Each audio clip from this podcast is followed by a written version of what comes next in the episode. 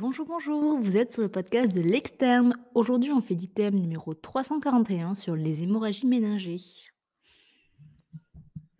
Alors, bonjour à tous. Donc, comme l'a si bien dit Emma, on va voir aujourd'hui un petit épisode sur l'hémorragie méningée. Voilà, qui entre dans le cadre euh, du collège de médecine euh, intensive de réanimation, médecine d'urgence, je crois aussi. Euh, voilà, ben, on va voir un petit peu de neurologie, neurochirurgie. Voilà, ça aborde plusieurs matières. Et donc, voilà, on, on poursuit sur, euh, sur le thème des urgences, euh, où, je, où je suis en stage actuellement pour les six prochains mois. Donc voilà, j'attaque, ce ce nouveau semestre en faisant des épisodes qui qui pourront m'être utiles et à vous aussi dans tous les cas.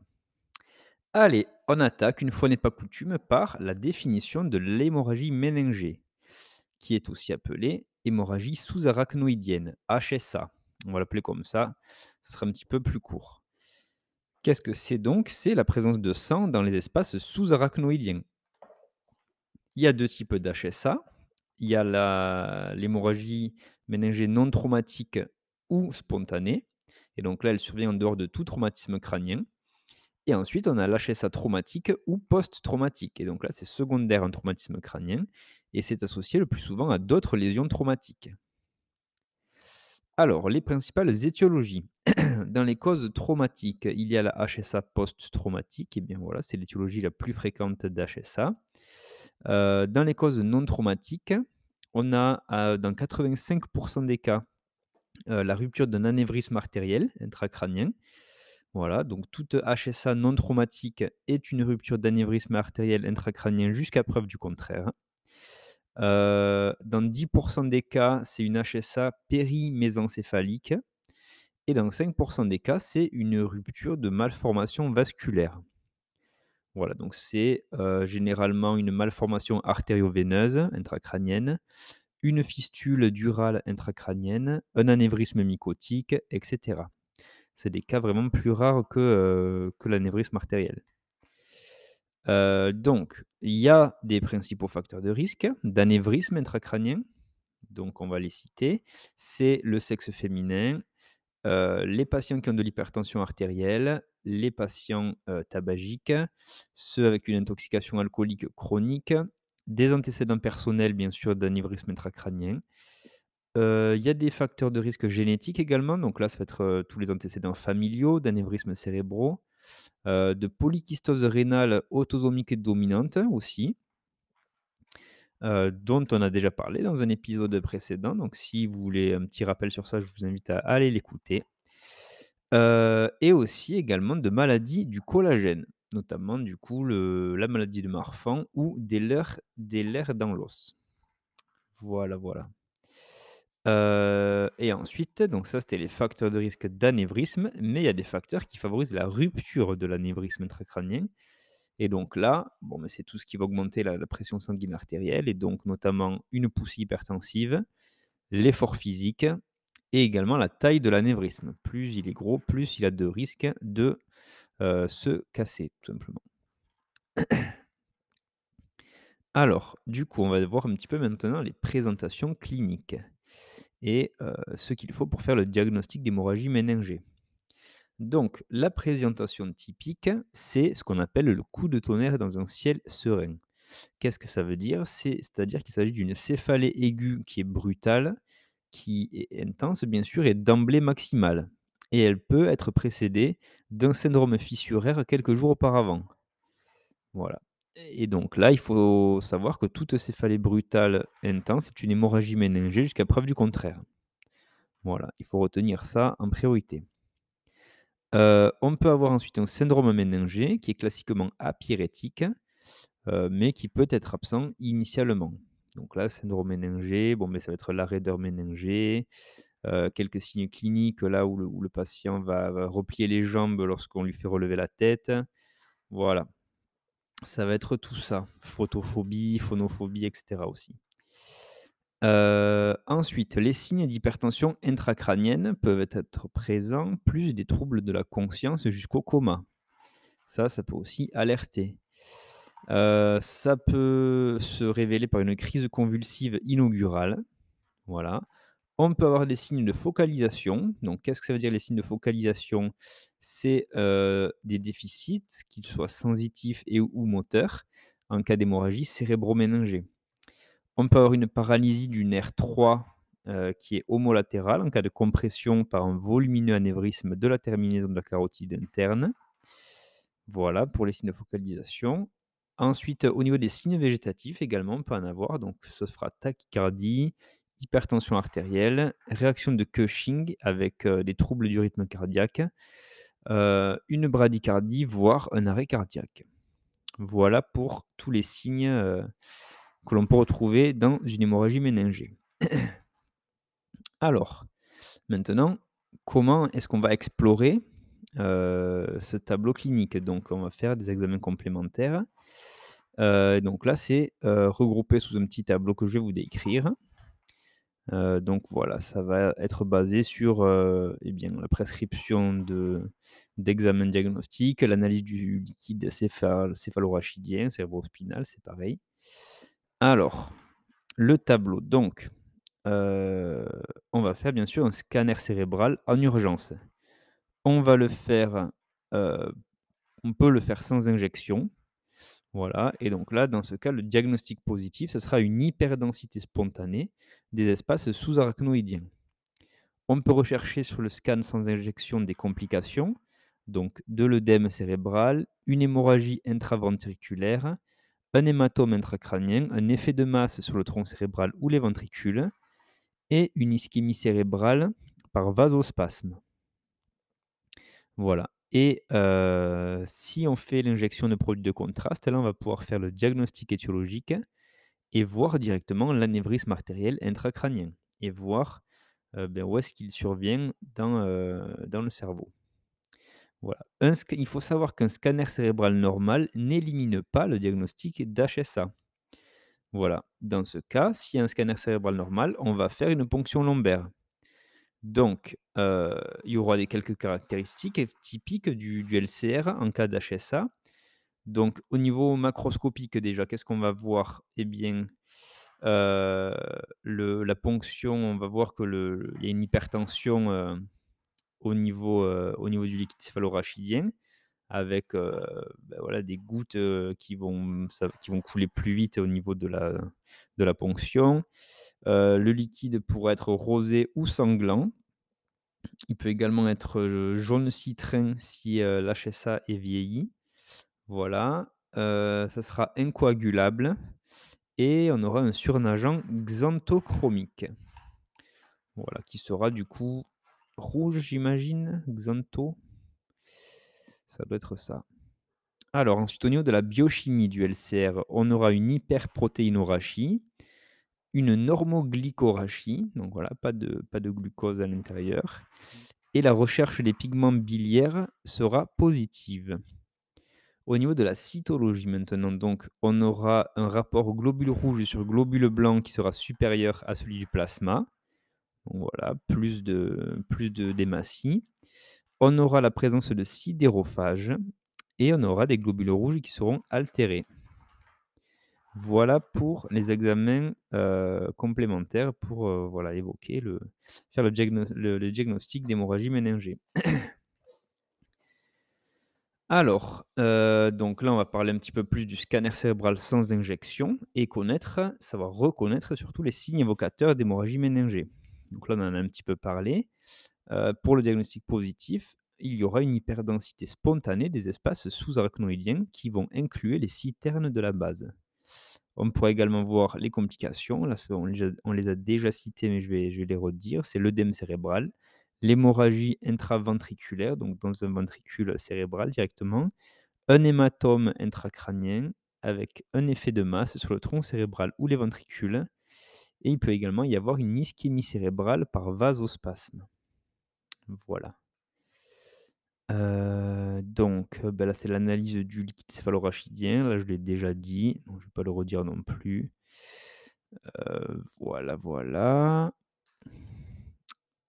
Allez, maintenant, on a quelques images de tomodensitométrie de l'hémorragie méningée sous-arachnoïdienne. Donc là, je vais les mettre sur, sur le post Instagram comme toujours dès qu'il y a des petites imageries.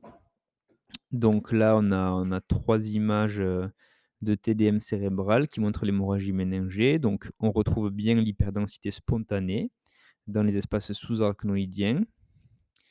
Voilà, on la retrouve également l'hyperdensité dans les sillons de la convexité, au niveau des citernes de la base du crâne. Voilà. Heu, on a une hyperdensité périmésencéphalique sur l'image, A et C. Donc là, voilà, vous pouvez aller voir sur le sur le post Insta, vous mettez une petite pause et vous allez voir, heu, au niveau des images. Donc, l'image A et C, on retrouve, des, hyperdensités périmésencéphaliques et sur ces images, c'est compliqué d'une hydrocéphalie débutante. Donc là, comment on le voit? En fait, on a une dilatation des cornes temporales au niveau des ventricules latéraux. Voilà. Ça, on le voit sur la petite image A et on a un hématome intra temporal gauche. Donc ça, on le voit par, une hyperdensité également. Voilà. Ensuite, on a un bel angioscanner cérébral qui est centré sur le polygone de Willis. Voilà, où on voit, beh, l'anévrisme, on le voit bien. Et ensuite, on a, heu, 3 images, pareil, 3 coupes, en fait, c'est la même image, mais sur 3 coupes différentes, heu, d'une HSA qui est compliquée d'une inondation ventriculaire au niveau des ventricules latéraux. Ça, on le voit sur la petite image A. Hem, elle est drainée, du coup, cette, heu, cette inondation ventriculaire par une sonde de dérivation ventriculaire externe qui est en place au sein de la corne frontale du ventricule latéral gauche. Ça, on le voit sur l'image centrale, l'image B. Et on voit ensuite sur l'image C, la dilatation des cornes temporales des ventricules latéraux. Voilà, ce qui traduit une complication de cette hémorragie sous-arachnoïdienne. Voilà. Alors, quelle est la stratégie d'exploration complémentaire à visée étiologique? Donc là, heu, c'est en première intention l'angioscanner cérébral ou le scanner cérébral avec injection. Heu, ça, j'imagine que c'est pareil, en fait, voilà et on va rechercher sur, heu, sur cet angioscan un anévrisme artériel.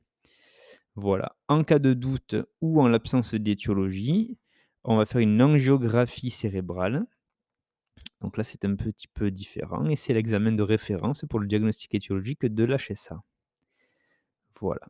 Maintenant, pour connaître pour reconnaître l'urgence de l'hémorragie méningée. Donc, heu, il faut savoir que tout HSA non traumatique, donc une HSA spontanée, est une urgence vitale diagnostique et thérapeutique qui nécessite un transfert en urgence dans un centre spécialisé en neurochirurgie et neuroradiologie interventionnelle. Voilà, donc il faut référer le patient en urgence à un service spécialisé de neurochir ou de neuroradio interventionnelle et dans l'idéal les 2. Voilà. Alors maintenant, le traitement symptomatique initial de l'HSA. Du coup, on a une petite figure que je vais vous décrire. Donc premièrement, déjà, c'est l'arrivée du patient en hospitalisation en unité de soins intensifs. Voilà, on va le mettre en position proclive, donc la tête relevée à 30 degrés, avec un repos au lit qui est strict, un isolement neurosensoriel, voilà, donc dans le noir, au calme et cetera et on va maintenir le patient à jeun. Ensuite, on va faire une analgésie intraveineuse, donc bien sûr, il y a une contre-indication de l'aspirine qui peut accentuer le le saignement et une contre-indication également des AINS. On va respecter un contrôle tensionnel strict, donc toute montée de tension artérielle, ce qui peut arriver, on a vu, heu, par, hem, par eh bien, il faut la corriger le plus rapidement possible pour garder une tension artérielle inférieure, heu, à 140-90 quoi, les valeurs, heu, q usuelles. On va arrêter, la prise de tout anticoagulant et d'antiagrégants plaquettaires et même les antagoniser si, s'il y en a. Voilà, donc faire, l'antagonisation immédiate de tout anticoagulant et antiagrégant plaquettaire et enfin, donc une fois qu'on aura fait cette petite phase, précoce de traitement, eh bien, on va faire un transfert dans les meilleurs délais vers le centre spécialisé dont on a parlé, qui sera du coup spécialisé en neurochirurgie et en neuroradiologie interventionnelle pour agir directement sur place, donc sur, le cerveau et l'artère qui saigne. Voilà. Donc là, c'était le traitement symptomatique initial et donc maintenant les principes du traitement étiologique. Donc ça va varier en fonction, heu, de de s'il y a une HSA qui est traumatique ou spontanée. Si l'HSA est traumatique, eh bien, il n'y a pas de traitement spécifique en urgence, en dehors de celui des autres lésions associées. Voilà. Si l'HSA est spontanée, par contre, donc là, heu, le traitement va se faire, heu, va se discuter, en tout cas au cours d'une discussion collégiale pluridisciplinaire. Donc en urgence, donc dans un délai de moins de 72 heures, on va faire, heu, une sécurisation de l'anévrisme pour éviter le ressaignement. Donc ça, c'est dans les 3 dans le délai inférieur à 72 heures. Voilà et ensuite, on peut faire également un traitement endovasculaire. Donc ça sera une artério-embolisation ou un traitement neurochirurgical, heu, qui est appelé le clipping. Donc on va mettre, heu, des petits clips, heu, sur l'anévrisme pour, beh, le le l'arrêter tout simplement, pour, arrêter le saignement. Voilà pour la prise en charge, qui est voilà, il y a pas énormément de de choix. Allez, ensuite maintenant les complications évolutives de l'hémorragie méningée. Donc, heu, le pronostic global de l'HSA spontanée, il faut savoir que c'est une forme grave d'AVC, les HSA anévrismales. Heu, en effet, il y aura il y aura 20% des patients qui vont décéder en préhospitalier, avant qu'ils soient pris en charge dans les urgences ou, ou voilà, lorsqu'ils sont avec le SAMU par exemple, si c'est à domicile. Voilà. Pour les patients qui sont pris en charge à l'hôpital, heu, il y en a 60% qui vont survivre sans séquelles majeures. Voilà, heu, donc un peu plus de la moitié. Il y en a 20% qui vont présenter un handicap sévère. Voilà et 20 et 20 autres pourcents qui vont décéder. Donc heu, voilà, il y a pas il y a 40 de de patients qui vont mal s'en sortir quand même, voilà, au cours d'une HSA anévrismale, donc c'est à ne pas prendre à la légère. Heu, les principales complications de l'HSA spontanée, donc ça va être, heu, bien sûr le ressaignement de l'anévrisme avant sa sécurisation. Heu, voilà, une hydrocéphalie aiguë obstructive. Un vasospasme qui va générer une ischémie cérébrale retardée, donc ça, ça sera l'équivalent, du coup au niveau symptomatique d'un AVC ischémique. Voilà, on peut avoir le développement d'une hypertension intracrânienne, donc là, ça sera secondaire à l'œdème cérébral, heu, à l'hydrocéphalie aiguë ou à l'hématome intracrânien et tout ça, ça peut générer le décès par engagement, heu, voilà, engagement, heu, crânien, quoi. Ensuite, comme autre complication, on peut avoir une hyponatrémie. Voilà, par, syndrome inapproprié, beh, de sécrétion d'hormones antidiurétiques, le SIADH. Voilà, ça c'est une des complications de l'HSA spontanée. On peut avoir une crise d'épilepsie, voire même un état de mal épileptique et ensuite on peut avoir une hydrocéphalie, mais qui ne sera pas, heu, du coup, heu, obstructive, mais communicante. Donc là, ça se fera par feutrage arachnoïdien. Voilà, je sais pas vraiment ce que ça veut dire, feutrage arachnoïdien, mais bon voilà et ça se fait à distance du saignement. Donc je vais chercher ce que c'est le feutrage arachnoïdien. Arachnoïdien. Ah mince, ça écrit pas. Heu c'est que le l'arachnoïde, ne filtre plus le LCA? OK. Bon. D'accord, ça il y a plus de de résorption, heu, de l'arachnoïde qui est, heu, comme saturé, j'imagine.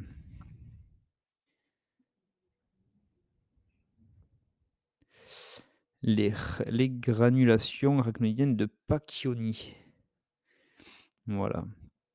Donc là, c'est des petites, heu, protrusions de l'arachnoïde heu, voilà, qui forment, heu, qui permettent au au liquide cérébrospinal de sortir du crâne et d'entrer dans la circulation sanguine. Voilà. Et du coup, et bien, heu, c'est entre autres la résorption de ce liquide cérébrospinal qui permet d'éviter l'afflux du liquide dans les ventricules, ce qui peut générer l'hydrocéphalie. et donc là, du coup, eh bien, c'est, heu, ça fait une hydrocéphalie communicante, heu, par défaut de résorption au niveau de l'arachnoïde.